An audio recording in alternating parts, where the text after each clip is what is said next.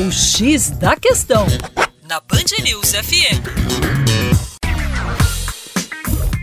Olá, meu caro ouvinte Band News, João Marcelo com vocês. Nesses tempos tão difíceis, nós temos aí o terrorismo enfrentando uma das maiores escaladas da história. Mas o fato é que o terrorismo é uma forma de agressão relativamente antiga.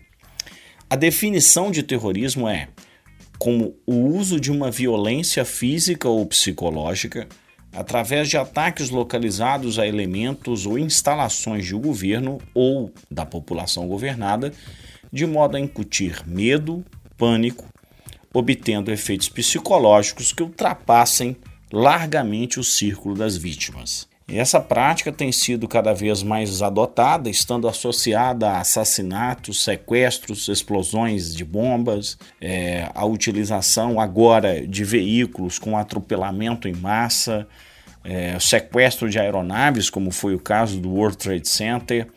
É, e essa estratégia ela não é militar e é levada a cabo por grupos que não são fortes o suficientes para efetuar ataques abertos sendo utilizados normalmente em época de paz ou em conflito ou até em situação de guerra. Existem alguns tipos de terrorismo que devem ser classificados. Temos aí o terrorismo físico, que é o uso da violência, assassinato e tortura é, para impor os seus interesses, o terrorismo psicológico, que é a indução do medo por meio da divulgação de notícias em benefício próprio, é o fato da guerra psicológica, o terrorismo de Estado, que é um recurso usado por governos ou grupos para manipular uma população conforme os seus interesses, o terrorismo econômico, que é subjugar economicamente a população por conveniência própria, e o terrorismo religioso, quando o incentivo do terrorismo vem de alguma doutrina ou ideologia religiosa. Temos ainda o terrorismo de base étnico separatista, que é o caso do ETA, do IRA